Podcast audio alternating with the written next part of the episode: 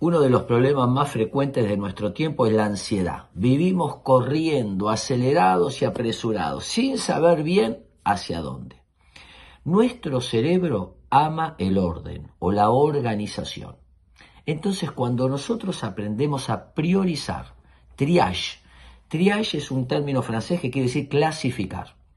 Se usaba o se usa en situaciones de guerra, de catástrofes, donde la persona que necesita atención urgente le ponen una banderita roja. El que necesita rápido pero no tan urgente, amarilla. Y el que puede esperar una banderita verde y así.